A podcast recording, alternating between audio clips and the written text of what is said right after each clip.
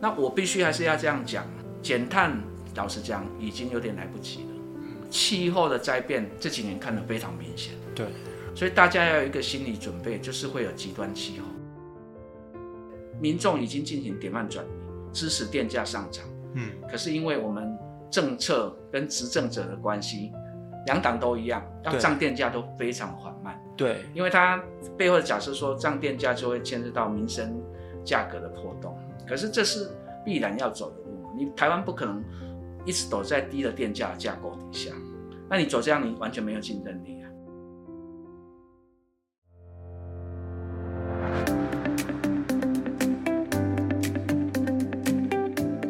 大家好，欢迎来到愿景花生堂，我是愿景工程基金会的记者孙文玲。我们今天很荣幸可以邀请到台大风险中心的主任周桂田老师来到我们节目现场，请周老师先跟大家打个招呼。呃，主持人好，各位听众大家好。今天就是想请周老师来跟我们分享台大风险中心这几年在气候变迁还有能源转型这个议题上啊，做了几次的呃民意调查。那周老师他原本是一位社会学的学者，从二零一三年左右来到台大风险中心进行这个社会风险的沟通。那从一开始的登革热啊，还有交通风险，到这几年的气候变迁和能源转型，越来越成为社会主流的议题。所以台大风险中心也一直在追踪我们国内政策以及民意的变化。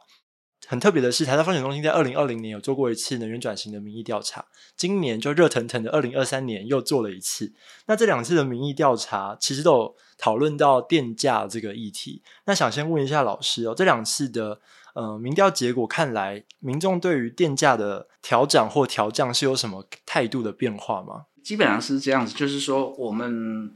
呃风险中心其实是二零一二、二零一五、二零一八、二零二零，那这次稍微 delay 一下，二零二三我们都有做相关我们民众对于气候风险感知的调查哈。其实从十年前开始，其实台湾民众对于这个电价的上涨其实是有一定的支持度。好十年前就其实对对对，所以你如果比较比较 narrow 的来比较二零二零跟二零二三这次哈，支持电价调整的幅度要稍微增高一些哈，所以这个基本上是一个呃，应该是说整个社会在转型的过程里边，他知道不能再用低的这个电价的架构、低的水价架构来触动社会的发展，哦，所以这是一个有趣的现象，也是一个好的现象，这样子嗯。对。确实，台湾的电价一直都是国际上排名很就是最便宜的几个国家，水价也是。那这几年就是民众调涨的意愿，像老师说的，有越来越高的感觉。那我知道你们还有去进一步的呃去调查民众的可能年龄层啊、职业背景啊，那这个跟他们对电价调整的意愿有什么关联吗？就是说，呃，从年龄层分析，然后从这一次的分析会比较清楚，大概从二十到二十九，三十到三十九，哦，然后四十到四十九，就是说我们主要的青壮的年龄层支持调涨电价的支持率是非常高，总体都很高了。那这三个年龄层是很高哈，这会显示一个征候，就是说我们主要的劳动力人口哈也开始认为台湾的经济社会要转型。因为电价基基本上上不是一个单纯的电力的技术跟电力的价格问题，它它背后驱动的是说你这个社会去接受怎么样的产电的成本、输电的成本，拿来促进这个社会转型。所以我我们长期就在讲说，台湾现在面对近零碳排的这个巨大的压力，那个困难度跟挑战是非常高的，因为我们长期有一个思维就是说。我们出出口导向经济嘛，这是 export oriented economic body，所以我们压低我们的报价，哎，压低我们报价什么？劳动价格要低，嗯，电价要低，水价要低。可是这一套生产模式，或者说这一套经济竞争的模式，即使这是台湾一九八零年代台湾经营 income 的这个关键的呃所谓的生产要素，嗯对，现在绝对不，现在都不行了。嗯，哦，因为你这一套的模式就是没有办法，你是去驱动你的社会的创新，没有办法去驱动我们厂商投入更多的研发，因为我只要赚这种环境外部成本就好了，我我管那么多，对不对？然后环境的外部的健保的、空污的、哦健康的，全部都丢回去给社会大众或政府支出，哦，这是不 work 的，所以现在台湾在面临近零转型，因为近零转型里边有很重要元素是谈 ESG，对，好，Environment、Society and Government，这里边含有很浓厚的，过去大家在讲要对社会创新里边就要含有环境友善，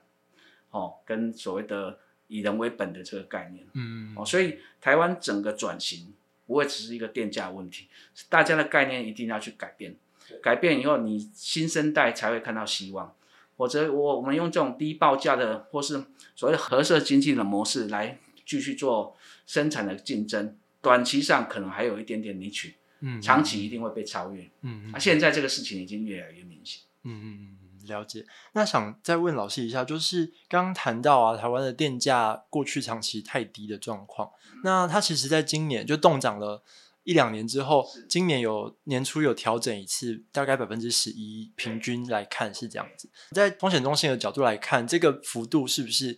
还没有到民意同意的涨幅呢？我们基本上是这样子哈，如果用过去都会用验付价格去问嘛，哈对。就调查的问，那验付价格就会是这样的，比如说现在二点六块嘛，嗯。你验一涨到三块的比例，哎，百分之三十多嗯。支持，那愿意三块到三块三，哎，差剩下百分之二十七，嗯。那三块三以上。哦，譬如三块三到三块八，哦，嗯。稍微再降低一点，四块以上支持人就不高嘛，哦，嗯。那你用这个角度来看，就是说二点六块涨了零点四嘛，嗯，哦，其实比例也不到百分之十，就是说，嗯但是这是一个 approach，就是说台湾你既配套是说台湾民众其实对气候、对能源转型支持率都很高，嗯，我们比较不是一个气候怀疑论的国家。是，第二个，台湾的民众对于能源转型一向是支持的，所以在这个架构底下，大家对电价的支持度是有一定存在，可是这里也要牵涉到民生的问题。嗯我愿意支持电价，所以我在政策决策的时候会变成是需要考量民众接受的程度，所以这里整套的就要来思维这件这件事情。就像现在很多年轻人，其实他没有 care 那么多的薪水，他愿意去实践他的理想。对，诶这个社会就会转型，这社会就会变迁。因为我在二零一二的时候内用调查，我写上国际期刊。那我的老板就是 Uli Beck，哦，就是风险社会的作者，他引用了这篇文章，他认为台湾社会也在进行典范转移。所以，但是我们在民众已经进行典范转移，支持电价上涨。可是因为我们政策跟执政者的关系，两党都一样，要对涨电价都非常缓慢。对，因为他背后的假设说涨电价就会牵涉到民生价格的波动，可是这是必然要走的路嘛，你台湾不可能一直躲在低的电价架构底下，嗯那你走这样你完全没有竞争力啊。这一块就是表示说，民众长期都支持台湾是有气候、有能源的转型要往上走，可在政策端是走得非常慢，所以你可以可以讲说，台湾社会在某个程度上，在政策上面是一个 incrementalism，就渐增主义，而且非常缓慢。嗯嗯嗯，那遇到挫折立刻退回来，对，可是这会不利于我们国家的竞争能力，因为你一个国家竞争，你看欧盟为什么很多国家有这么高的电价，嗯。有这么高的劳动价格，哦，有这么高的这个水价水水利价格，跟我们比较起来都差非常多，对。他们竞争力都是全世界最强的，嗯嗯嗯哦，人家赚的是那个 top 那个用脑袋的钱，嗯。那这个就回到是说，我们过去就是一个就是一个代工生产的模式嘛，哦，那虽然现在台湾因为全球分工链打出打造出一个很 robust 的一个全球分工链 capacity，可是你也必须要去改变啊，对，因为现在国际上要求的全球分工链要求你减碳啊，碳开始要算钱啊，嗯嗯嗯嗯，对不？对？电力生产就是会产碳啊，嗯，哦，对不对？所以很多东西就必须要重新的思维，重新来思考这件事情。老师刚刚有谈到，就是政党他们常常都会以涨电价会波动。呃，民生物价这种理由，或者是大部分的媒体报道也常看到说，呃，大众的对于电价调整是有意见的，这个跟民调做出来的结果可能会比较不一样。那不晓得老师怎么看这状况？我我是觉得是说，应该可以肯定，就是说，敢涨电价的执政党在适合的时间、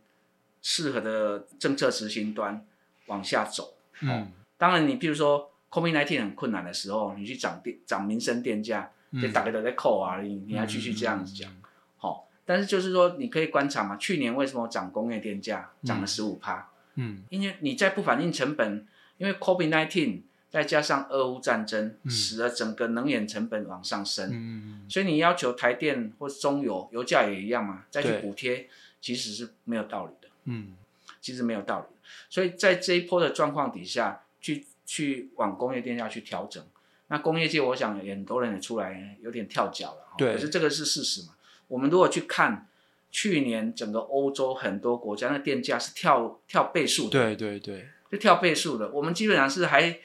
我们 COVID-19 守的还不错，嗯伤亡的人其实是比较很少。对，那我们的整个经济活力是算全世界最好的、嗯哦嗯，等于世界大坏，我们台湾最好了，台湾大好了。然后又因为地缘政治让很多台商回了，所以台湾是在这个局势里边是一个新的一个开创点。所以在这个状况底下，就说虽然你看长期的调查，大家支持上电价，可是，一旦回到这个比较复杂的社会环境，问题就来了。哦，你要涨电价，就是因为你这个电不够，电不够，就是因为你的呃怎么什么，你没有使用核电。我觉得这套逻辑完全是错的。嗯好我们可以同意台湾社会要不要讨论核能的研议的问题。全世界本来再生能源的发展趋势，从二十年前就开始。所以我在在很多公开讲场合常常讲，台湾的再生能源是 delay 其他国家十五到二十年。那你在发展再生能源的时候，就是会有智慧电网，会有储能，会有新式的这个整个虚拟电厂的概念出来。所以台湾必须要转换到那个阶段来。嗯哦，否则你再用旧的模式说啊，我们要压低低的电价，所以我们背后需要核电。嗯，那问题台湾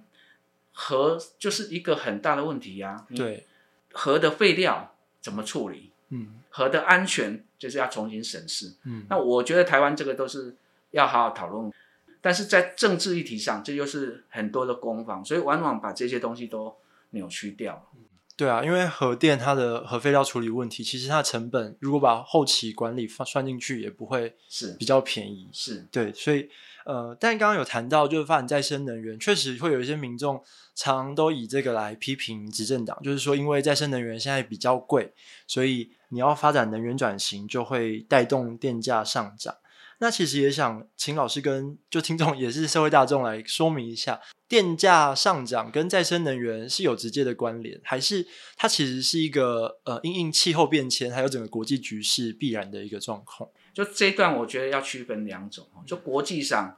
就说用原来的化石能源的这个产电产的电价问题，跟发展再生能源的电价问题。那我们台湾过去即使用化石能源，我们的电价或油价也都是压低的。嗯，那因为我们都是透过这个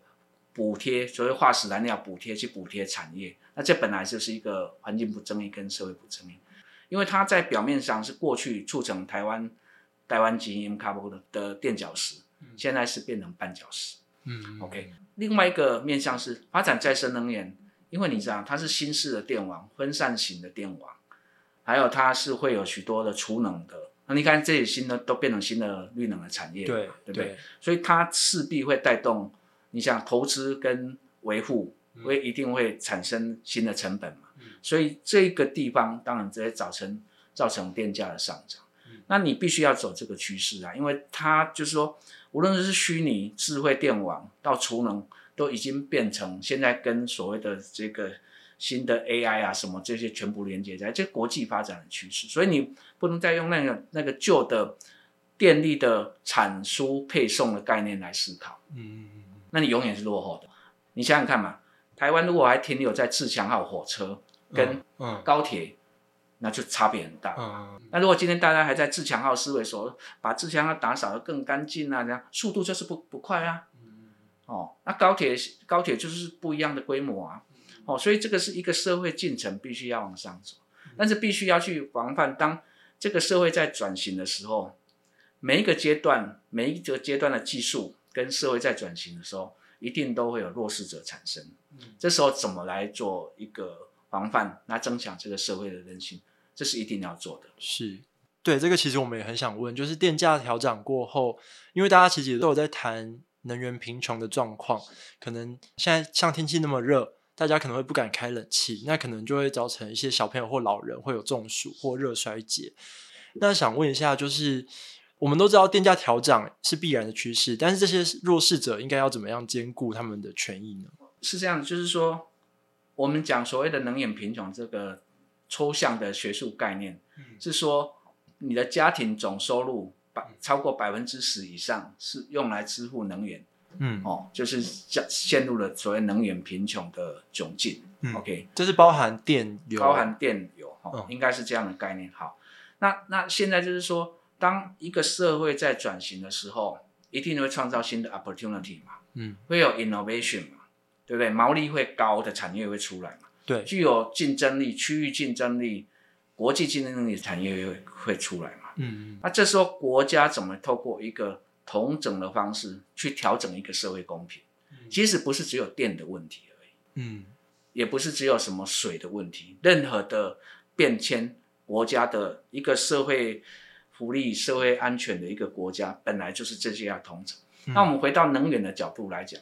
所以现在为什么才是说我们会倡议应该要征收碳税？嗯嗯嗯，因为当你从产业界，尤其台湾是高碳排的产业，对，我们这样讲好了，台积电这么重要，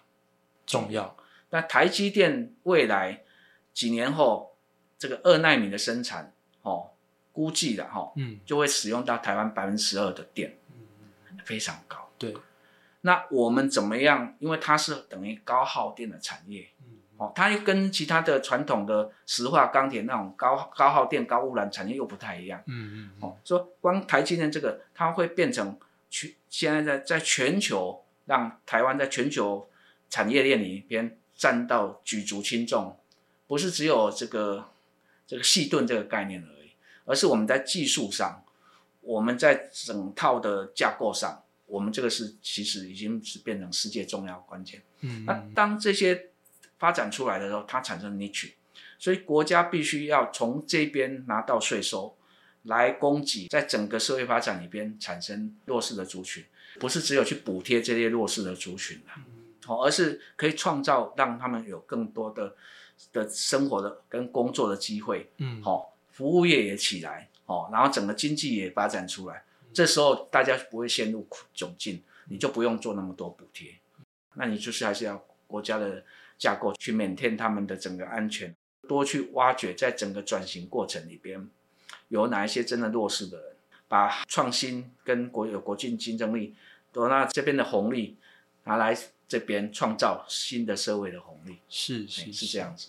那就接着想问啊，二零二零年的民调指出，只有二十七八的民众信任政府的能源转型政策，而今年的民调也发现，有超过一半的民众不太信任政府有能力可以因应气候变迁的加剧。所以想问一下周老师，您怎么看这个数据？这个是呃国际上普遍的状况，还是台湾独有的状况？国际上，如果说像譬如说欧洲去年哦那个 hip 动嗯哦，然后是说美洲哦这样的状况，我想任何国家遇到这个极端气候，民众对政府的处理能力一定都是不满哦，一定都是不满。嗯那我们这次的调查有一个有趣的现象，就是说您是否相信政府在气候治理的能力？诶，那个比例很高，嗯五六十趴，我都有点惊讶。嗯哦，因为以前可能一直有台风进来，所以呢都没有什么重大的伤亡，所以反而大家对政府气候治理的能力，哇，好像执政党一直在宣传什么近零碳排啊、绿色能源啊，所以大家觉得哎有有信心。可是当你去问到是说，您对政府处理这个气候的灾变，哦，或是剧烈气候，那那就往下掉。嗯可是有一体配套，就是说，您希望政府对于极端气候的作为，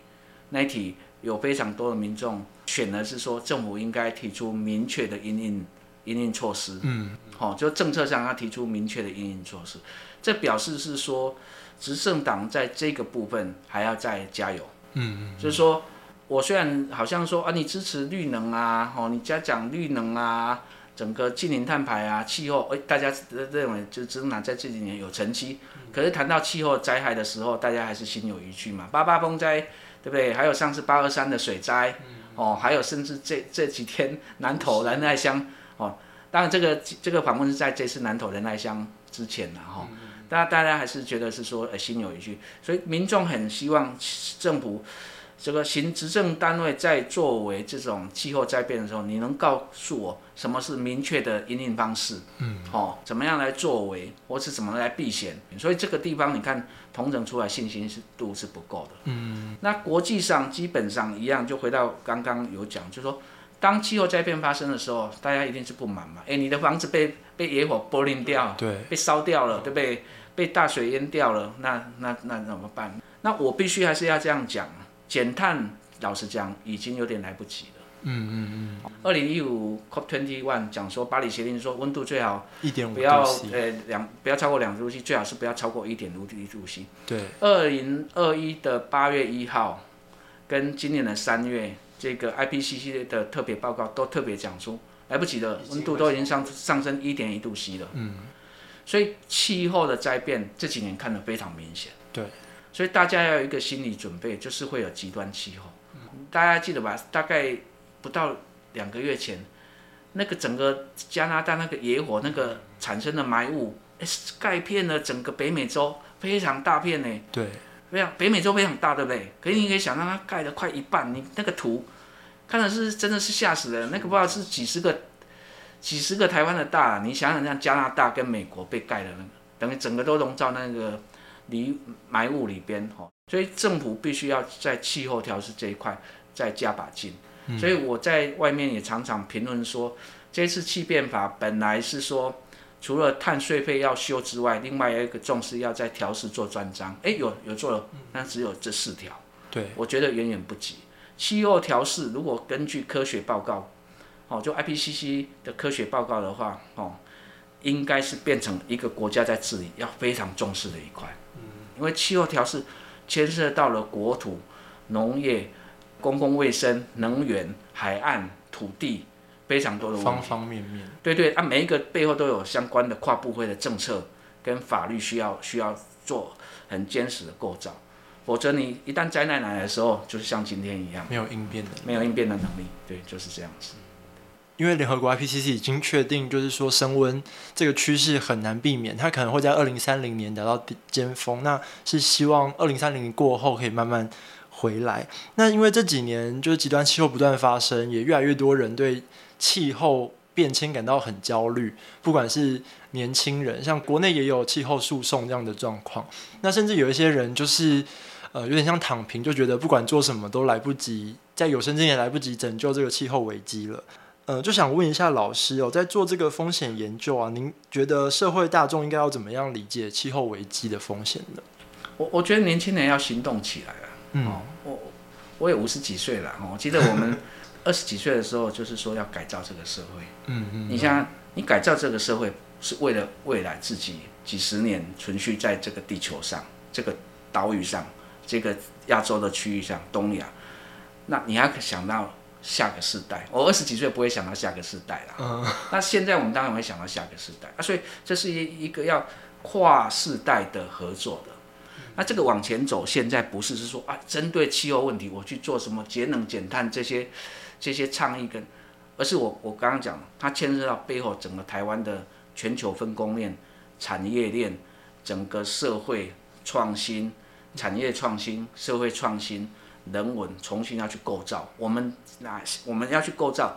尤其在这个近邻转型过程里边，台湾未来二零三零的愿景是什么？二零四零的愿景是什么？二零五零的愿景是什么？这必须要去想的。那我们看到国际上有一些。呃，国家，譬如说德国，它很多智库就去拟定他们国家在二零三零的时候，能源、土地、运输跟整个社会是怎么样的走向。当这个有目标，大家就努力，所以它国家会抢嘛。嗯嗯嗯尤其我们有强大的、强大的这个哈邻居在旁边呐哈，我们要怎么样逆境中求生存？嗯嗯嗯。这是台湾必须要往下一步走的。反而气候是其中改造的一环。嗯，这边我想再补问一题哦，因为我在跟就周边访问的时候，常常会听到面对气候变迁，有些人的态度是民众会指责企业，然后企业之间又会有科技业说水泥业碳排比较高啊，石化业碳排比较高。那在国与国之间呢，又会大部分民众可能会觉得啊，就是美国、中国的问题。那想问老师，怎么样面对这种大家有点指责其他人的状况？我我们从整个国际的产业分工链来看呢、先从国际的层级，再到东亚的层级，再看到我们国内的层级。基本上，西方的国家，因为他们走比较前前端的市场跟经济，所以他们把这个制造跟生产都到亚洲来。我用一个数据给你们听好了，中国每年排二氧化碳大概呃一百零二亿吨，嗯，全世界第一名。OK，美国啊哈大概二十五亿吨吧，嗯，哦第二名吧，哦。欧盟跟印度大概三四名左右，也大大概都二二十二亿吨左右，而这几个国家加起来就占了全世界大概百分之七八十的排碳。OK，再来哈，好 OK，日本排碳大概是十二亿吨，嗯，全世界呃应该是第五名。韩国现在逼到大概六点几亿吨，全世界第七名。嗯，好，那你再加泰国跟台湾一样，全世界第二十二名，大概二点八亿吨。哦，但是我们人均排碳比较高，所以你整个看起来就是说，整个刚刚讲这几个东亚国家，你在这 Plus 亚洲国家，所有全球的制造分工都在都在亚洲。那、你现在把责任丢给这些制造分工链的国家，老实讲，在某一些形式上是不公平的。嗯，为什么？你们去赚品牌的钱啊，然后我们让我们这些排碳，然后压低我们的劳工劳工价格，压低我们的水电价格，是不公平的嘛？好，这这是国际的层级，所以这这边其其实是要重新来思维这件事。第二，到国内的层级，就是说，我们国家过去的确哈，这个在基本的这个高耗能、高碳排的产业，包括石化、钢铁、水泥这些基本民生，包括造纸，他们已经对国家有贡献，对社会有贡献。那现在必须要转型。好，那现在在 Plus 这个电子业，OK，哦，在 Plus 这个软体业这些，那软体不用太耗什么电，但电子业现在就是晶片嘛，哦，跟机械制造这些，所以这些大家要重新来思考，我们是不是要让这些产业一方面去驱动他们往前创新跟转型，嗯，一方面呢，这个那驱驱动他们，一个是鼓励，一个是管制嘛，嗯嗯，好、然后另外一个方面就是说要去思考，那你们对台湾社会重新的回馈，跟怎么放在这个重新的架构里边，来对台湾做新的贡献，这样子。好，那我们过去你看我，所以现在一样啊，高碳排的产业，你看台塑，对吧？他第二代王瑞华已经在讲了，我就是要投入储能啊，我投入电动车啊。张安平董事长哦宣誓，二零二五年台泥的这个营收，这个这个再生能源，对对，一定这这些新的产业一定要超过本业。嗯嗯嗯好、就是说这就是一个有有远见的人在思考。你不用告诉我怎么样，我就知道我这个要在市场上存活，我必须要转型。嗯，哦，否则一顿碳当它价格到了，不要讲一百美金啦，嗯三十、美金，你就会你你你就受不了了。嗯哦，所以这些产业在驱动创新底下，这些投资人、这些决策者本身就要有。那我们的环境管制面也要强化，因为呢，环境的管制是会驱动创新。对，好、我举一个例子哈、就是说过去还没有电车的时候，哦，德国就规定说，你每出厂一台新车，哦，一公升的油要跑多少公里，我就少了这个我就开罚。对，所以它会驱动它的创新。一直省油，好、所以这个是整个台湾的架构底下是这样子。那比较困难是，就是台湾跟刚刚讲的高碳排国家韩国，嗯，哦，都是属于发展型国家，嗯，就是说执政者都比较不敢用比较强的环境管制的手段下去驱破这个产业创新，嗯，哦，都是让产业自己去找找到市场去创新嘛，哈、哦，找到市场去转型。那这样是不够的，国际上是不是这样玩的？国际上是，就是说，它的胡萝卜跟棍子都在，然后呢，它是希望你往前走，具有全世界竞争力，是这样的走法。我觉得这个是台湾势必大家要一起重新来思考的。嗯嗯嗯从刚刚的就国际状况到国内的企业状况，那现在我想再回到个人的身上来看，因为刚刚谈到就是气候焦虑，这也导致呃可能不是主要原因，不过有一部分的年轻人可能会担心下一代面对的环境、地球的状况会非常严峻，因为现在现在就已经这么困难了，所以大家就会觉得生育下一代是更更没有意愿的。那因为 我刚刚也得知老师就是最近有成为一个新手爸爸这样子。呃，哎，你女儿现在几岁啊？我女儿现在哎六岁多，六岁多，这样好像还太小了。你有想过要未来会跟她聊到气候变迁？没有啊，他们幼稚园，他今年要升小一了嘛，哈。他们幼稚园已经回来讲节能减碳啊，他每天回来就拿着手机，真的，节能减碳爱地球，大家一起来，然后就说哦，我要听这个，所以我要去关灯，就那个是从小的一个教育哈。嗯嗯嗯。那基本上我在很多地方演讲，我就会问着台下的年轻人，尤其是大学生演讲，跟高中生，我会问说，你有没有想象你二零五零的时候，你的小孩子几岁？大家都会讲，老师我不会结婚呐，哦，我也不会生小孩。我说这个都不是你可以决定的，哈，OK。但你只要想象二零五零年，你会去问一个二十岁大学生，二零五零年的时候，你的小孩子几岁？假设你是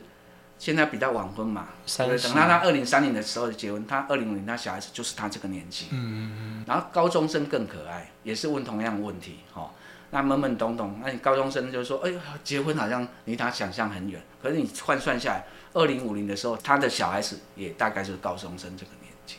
所以这件事情去凸显是说，现在的年轻人，我们回到大学生好了，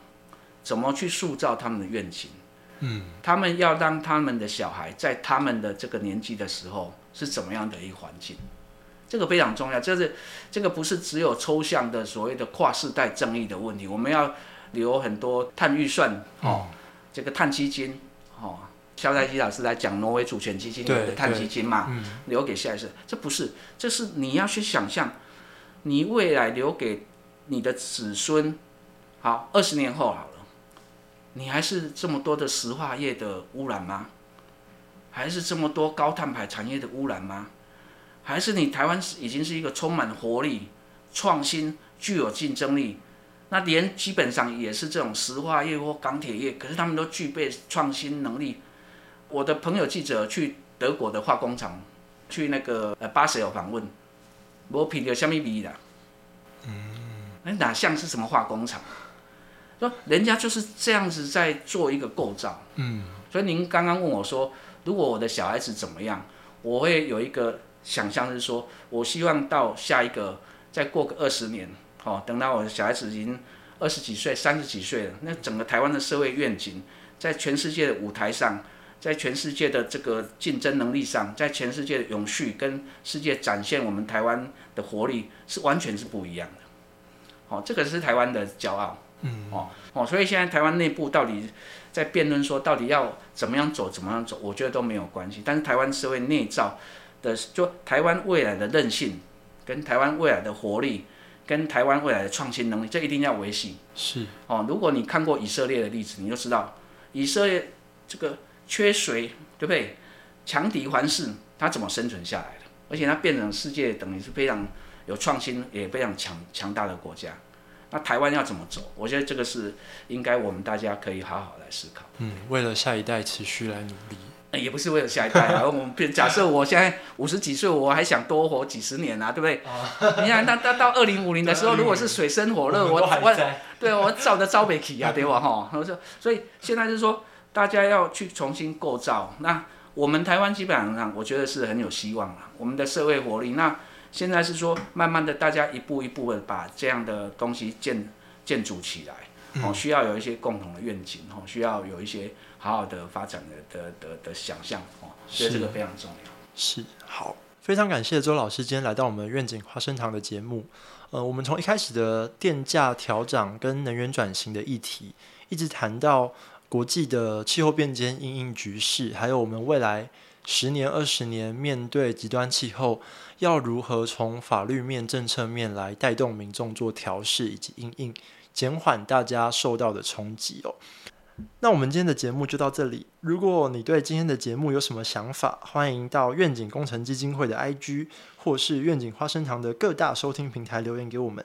谢谢周老师今天来到节目当中，我们下次见，拜拜。谢谢，拜拜。谢谢大家收听愿景花生堂，这是由愿景工程基金会制作的 Podcast 频道。我们是一个报道公共议题，也举办实体活动进行倡议的非盈利媒体。如果你喜欢我们的节目，欢迎订阅、分享、留言。也欢迎小额捐款支持我们继续为重要议题发声。